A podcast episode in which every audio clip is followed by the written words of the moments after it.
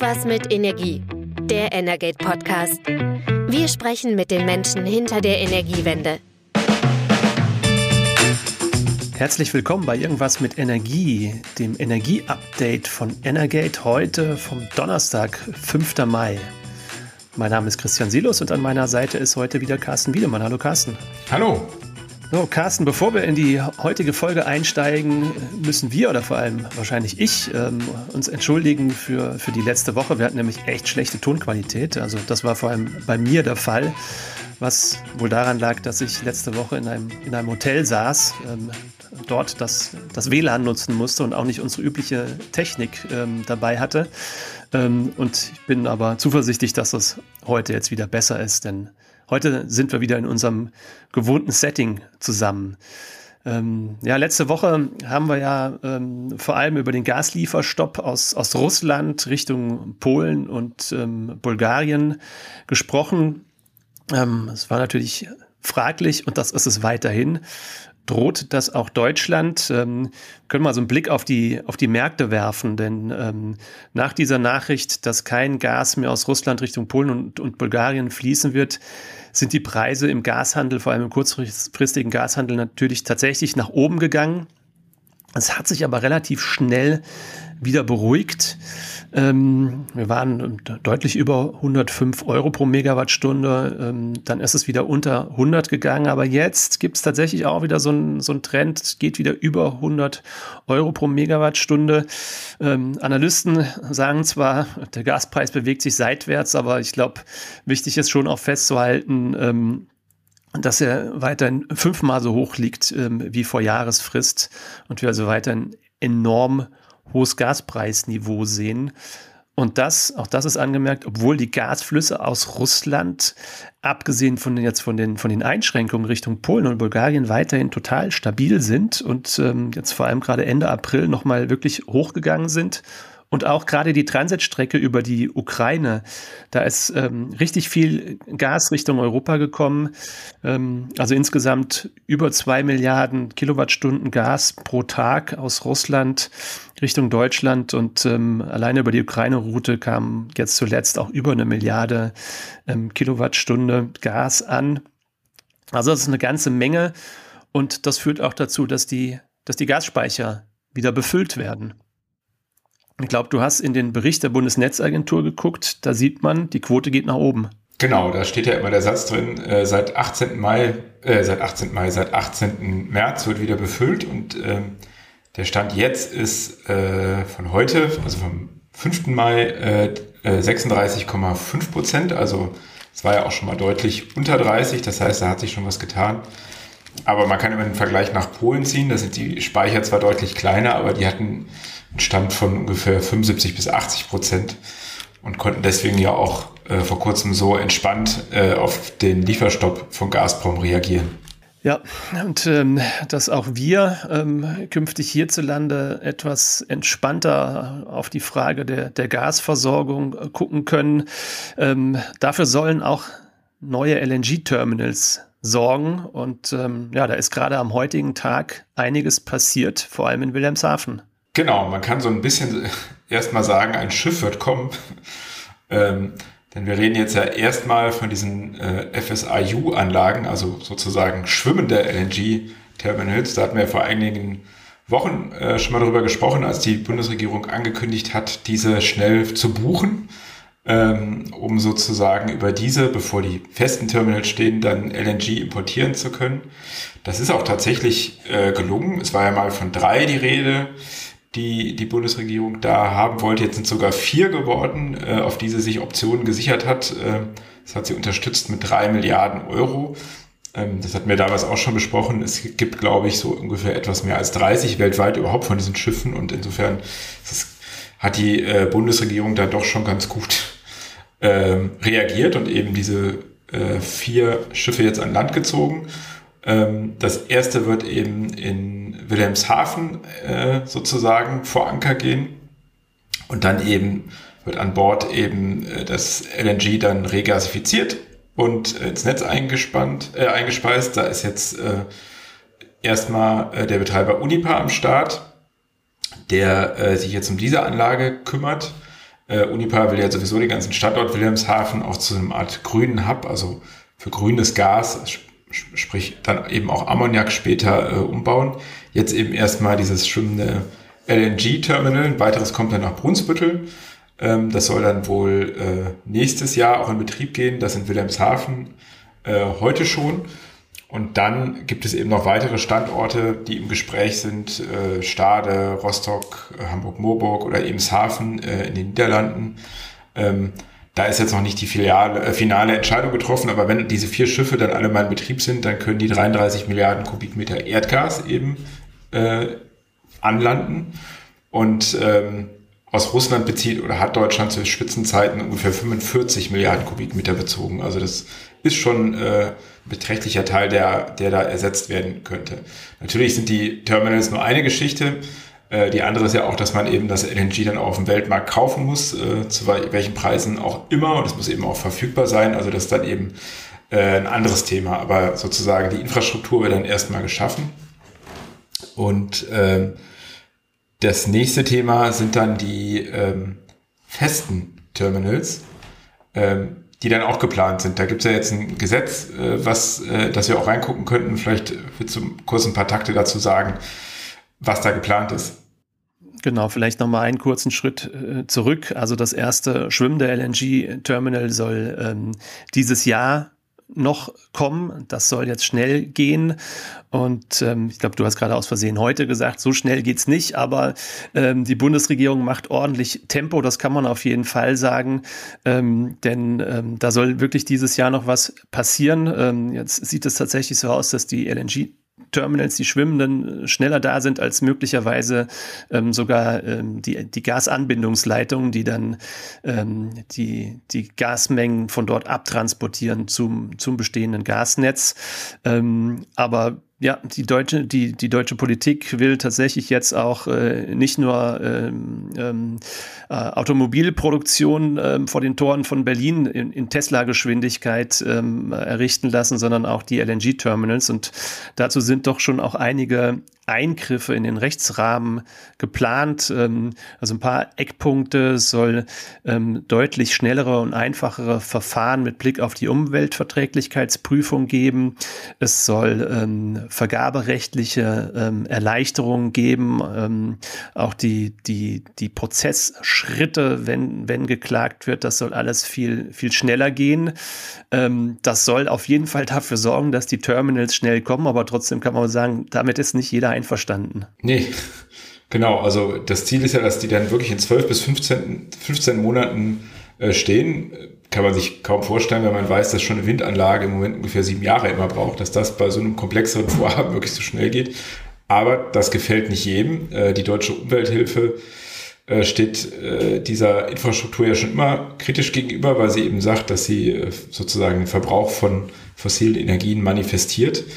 Und ähm, deswegen hat, das weiß natürlich auch der Minister, und äh, deswegen hat er schon fast jetzt diese Woche in einem Interview fast äh, flehentlich äh, gebeten, hat sich als äh, auch als Schweinswahl-Fan geoutet und ähm, sozusagen darum gebeten, dass da doch jetzt keine Klagen kommen, äh, damit das überhaupt möglich ist. Aber die Deutsche Umwelthilfe hat ähm, das nicht sozusagen angenommen, sondern hat gesagt, nee, also auch in Krisenzeiten muss man eben die Rechtsstaatlichkeit beachten und deswegen werden die da schon jetzt äh, sich das auch rechtlich alles genau angucken. Also ob das dann alles am Ende so schnell steht und sich dann die deutsche Umwelthilfe vielleicht dann den Vorwurf gefallen lassen muss, dass sie eben das verhindert hat, ähm, zumindest von Seiten der Industrie wird er bestimmt kommen. Das ist eben so. Also noch wissen wir nicht, ob es wirklich klappt mit der Beschleunigung. Mhm. Weil schwimmende LNG-Terminals, das hört sich erstmal danach an und das ist ja auch so, letztendlich sind das Schiffe erstmal, die sozusagen dann ähm, vom, vom Hafen ankern und ähm, ähm, die, die Mengen LNG, die dann über LNG-Cargo-Schiffe kommen, dann umwandeln und aufbereiten, sodass sie ins, ins, ins Gasnetz eingespeist werden können. Aber trotzdem, dafür ist trotzdem auch vor Ort eine Infrastruktur erforderlich. Und das war jetzt heute der Tag, an dem erste RAM-Arbeiten stattfinden. Und RAM-Arbeiten, das kennt man ja unter anderem auch von, von Offshore-Windparks. Das ist natürlich auf jeden Fall immer ein, ein starker Eingriff in die Natur. Und ähm, man hört ja immer davon, dass das gerade auch für die Schweinswale gefährlich ist, dass sie vertrieben werden, dass es auch eine hohe, hohe Gesundheitsbelastung für die ist. Ähm, anderer Punkt, den du gerade angesprochen hast, den finde ich auch durchaus interessant und erwähnenswert, sollten wir noch mal kurz drauf eingehen, ist die Frage, wenn wir die LNG-Terminals denn dann haben, ähm, kommt denn dann auch das Gas? Und ähm, jetzt äh, dieser Tage findet gerade die, die Flame, eine große Gaskonferenz in Amsterdam statt. Unser Kollege Heiko Lohmann ist vor Ort und der hat auch durchaus berichtet, dass es da Zweifel gibt, ähm, dass dauerhaft die Versorgungslage so gut sein wird wie momentan. Also momentan profitieren ähm, die, die europäischen Importeure auf jeden Fall, unter anderem davon, dass in China ähm, jetzt auch öffentlich wieder ähm, das Thema Corona eines ist. Es gibt ähm, mehrere Lockdowns dort. Ähm, dadurch ist auch die, die Nachfrage momentan aus dem asiatischen, aus dem chinesischen Raum offensichtlich deutlich geringer. Es gab auch einen milden Winter in Asien und dadurch war da auch die, die Nachfrage gering. Das, davon profitieren die Europäer momentan auf jeden Fall, weil die, die Schiffe eher zu uns fahren als, als nach Asien. Aber ähm, ob das dauerhaft so bleibt, das ist tatsächlich ungewiss. Ähm, Einerseits haben viele asiatische Abnehmer auch langfristige Lieferverträge vereinbart. Und da ist natürlich auch ganz klar die Frage, ähm, lassen sich die europäischen Abnehmer auch auf solche Langfristverträge ein? Weil du hast es ja gerade gesagt, das Thema Erdgas ist und bleibt auch ein Klimathema. Das ist ein fossiler Energieträger. Und ähm, ähm, es gibt ja die klare Botschaft und Ansage auch der Europäischen Kommission, dass man davon perspektivisch eigentlich weg will. Und das verträgt sich natürlich nicht so gut mit, mit Langfristverträgen. Also das bleibt auch eine spannende Frage. Genau. Ähm, die Kommission hat diese Woche da auch noch eine Zahl ähm, veröffentlicht. Also im Moment kriegt Europa ähm, äh, ungefähr äh, 0,4 Milliarden Kubikmeter LNG pro Tag äh, geliefert. Das reicht jetzt natürlich nicht aus, um äh, einen, einen möglichen Gas, also einen Gaslieferstopp seitens Russland jetzt auszugleichen, aber es ist schon, äh, die Mengen sind da schon deutlich hochgegangen, aber man weiß eben nicht, wie da die Perspektive ist. Das, das ist richtig. Ähm, aber das andere große Thema, äh, was wir diese Woche ja auch hatten, ist das Thema Öl. Ähm, die EU Kommission hat ja jetzt vorgeschlagen, dass man in ein weiteres Sanktionspaket gegen Russland eben auch das Thema Öl mit aufnehmen soll.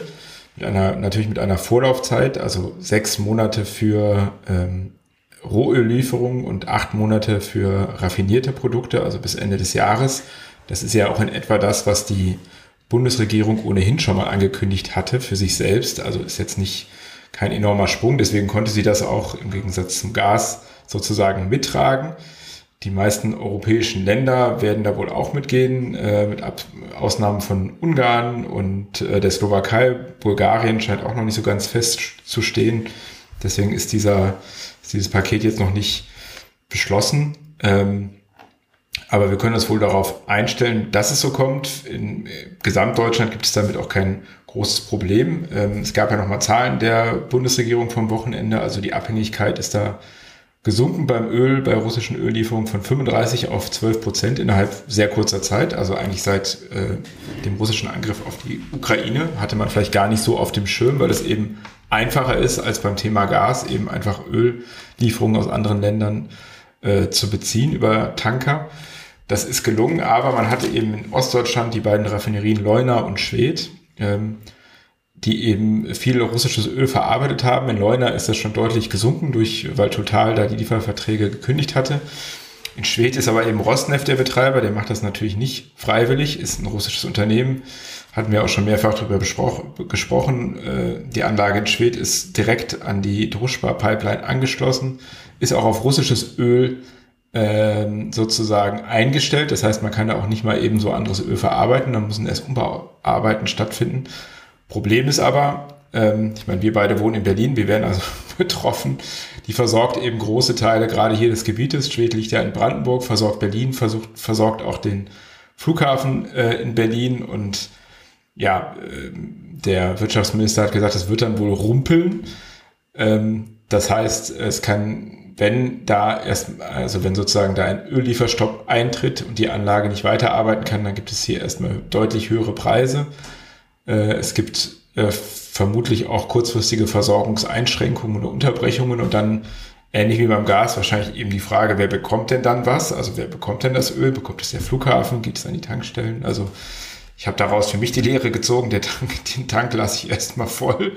Aber ich habe gehört, ähm, manche Leute entwickeln da auch ganz kreative Ideen sozusagen, wenn das, äh, wenn der, die Benzin- und Dieselknappheit absehbar ist. Ja, ich glaube, ähm, viele, viele können das, haben das wahrscheinlich festgestellt, ähm, wenn sie vielleicht zuletzt irgendwie ein Salatöl, ein Pflanzenöl kaufen wollten, ähm, dass die Regale da relativ leer waren. Ähm, äh, sicherlich auch dadurch ausgelöst, dass es ähm, vorab schon von den Produzenten hieß, dass das, ähm, dass es da zu Engpässen kommen kann, weil auch da die die, die hiesigen Hersteller von, von Rohstoffen aus Russland und der Ukraine abhängig sind. Aber wie man so gehört hat, der ein oder andere scheint, scheint das ähm, Pflanzenöl oder das Salatöl ja auch in seinen Motor gekippt zu haben, ähm, weil es natürlich deutlich, deutlich billiger ist als, ähm, als an der Tankstelle, wo wir ja jetzt auch schon wieder Preise über zwei Euro pro Liter haben. Ähm, ich bin definitiv kein Autoexperte. Ähm, ich wäre auf die Idee auch nicht gekommen, aber soll zumindest eine Zeit lang funktionieren. ob die die, ob die Motoren dauerhaft damit so glücklich sind, ähm, ist, glaube ich, sehr, sehr fraglich. Und ähm, eigentlich muss man auch sagen, wenn man sich an Recht und Gesetz hält, dann ist das auch gar nicht so eine großartige Sache, um zu sparen. Denn ähm, klar, es kontrolliert keiner, aber eigentlich müsste man äh, Steuer abführen auf, auf, den, auf das Öl, das man ins, ins Auto kippt. Also Beispiel beim Diesel werden 47 Cent ähm, ich habe jetzt leider nicht parat, was momentan gerade so ein Liter, Liter Salatöl kostet. Ähm, je nachdem, welche Qualität man kauft, gibt es auch da wahrscheinlich Unterschiede. Aber ich sag mal so. Ja, wahrscheinlich so um einen Euro, wenn man es überhaupt noch bekommt. Gut, dann kommt ein halber Euro tatsächlich sogar drauf, wenn man sich ähm, beim Hauptzollamt melden würde und sagt, ich habe hier was in meinen Motor gekippt, ich bin ein braver Bürger, ich ähm, entrichte noch meine Steuer. Wäre immer noch günstiger, aber der langfristige Schaden am Motor, ich glaube, der würde das auf jeden Fall ähm, ähm, deutlich übertreffen. Also insofern können wir ja vielleicht hier unsere, unsere kleine Möglichkeit nutzen und äh, an die Leute appellieren, das lieber nicht zu machen. Dann können wir weiter ähm, Salat mit Öl ähm, essen in den nächsten Wochen. Und ähm, ja, aber was tatsächlich dann an den Tankstellen passiert, ist relativ offen, weil du hast es gerade gesagt, ähm, ähm, Robert Habeck hat gesagt, es wird teurer. Er sprach von Rumpeln, ja, okay. Aber die Frage, wie viel teurer, mit was müssen wir denn rechnen? Und auch eben diese, diese Ankündigung, ähm, dass ähm, Versorgungsausfälle nicht ähm, nicht auszuschließen sind. Ähm, die dürften auf jeden Fall die Preise jetzt auch erstmal weiterhin noch in die Höhe treiben. Also insofern vielleicht trotzdem mal an die Tankstelle fahren und das Auto wieder voll tanken, ist durchaus eine sinnvolle Empfehlung, obwohl ich glaube, mein Tank ist momentan nicht voll. Genau. Ähm, was man vielleicht, um das Thema insgesamt die Energieträger aus Russland abzuschließen, was, worauf man vielleicht auch mal kurz gucken könnte, ist das Thema Kohle. Das war jetzt zuletzt nicht mehr so im Vordergrund, aber auch da stand in dem Bericht der Bundesregierung, waren da ein paar Zahlen zu finden und das ist auch schon recht beträchtlich. Da waren wir nämlich vor einigen Monaten auch noch bei 50 Prozent, also vor allem in den Kraftwerken russischer Kohleanteil. Das sind jetzt nur noch 8 Prozent. Das Kohleembargo ist ja eh schon äh, in Kraft. Es dürfen auch gar keine Handelsverträge jetzt mehr abgeschlossen werden. Die geltenden werden jetzt sozusagen noch befristet abgearbeitet. Aber da ist es sozusagen relativ schnell und ohne Probleme gelungen. Das war ja auch so erwartet worden, ähm, die äh, Lieferungen aus Russland zu ersetzen. Also daran kann man dann auch schon sehen, äh, in sehr kurzer Zeit wird dann Russland doch, auch wenn das da natürlich nicht so eingestanden werden wird, äh, beträchtlichen wirtschaftlichen Schaden ähm, mitnehmen, dadurch, dass die Lieferungen wegfallen. Und äh, man hat jetzt auch äh, schon aus äh, China gehört, dass gerade beim Thema Kohle gar nicht da jetzt so viel mehr angekommen ist. Es hat sich, glaube ich, sogar reduziert. Also die Ansicht, dass man das dann einfach durch andere, äh, andere Staaten ersetzen kann, die scheint sich jetzt auch noch nicht so zu materialisieren. Beim Gas hat man ja schon drüber gesprochen, da fehlt es sowieso an den Pipelines äh, und das wird auch jetzt auf kurze Frist nicht gelingen.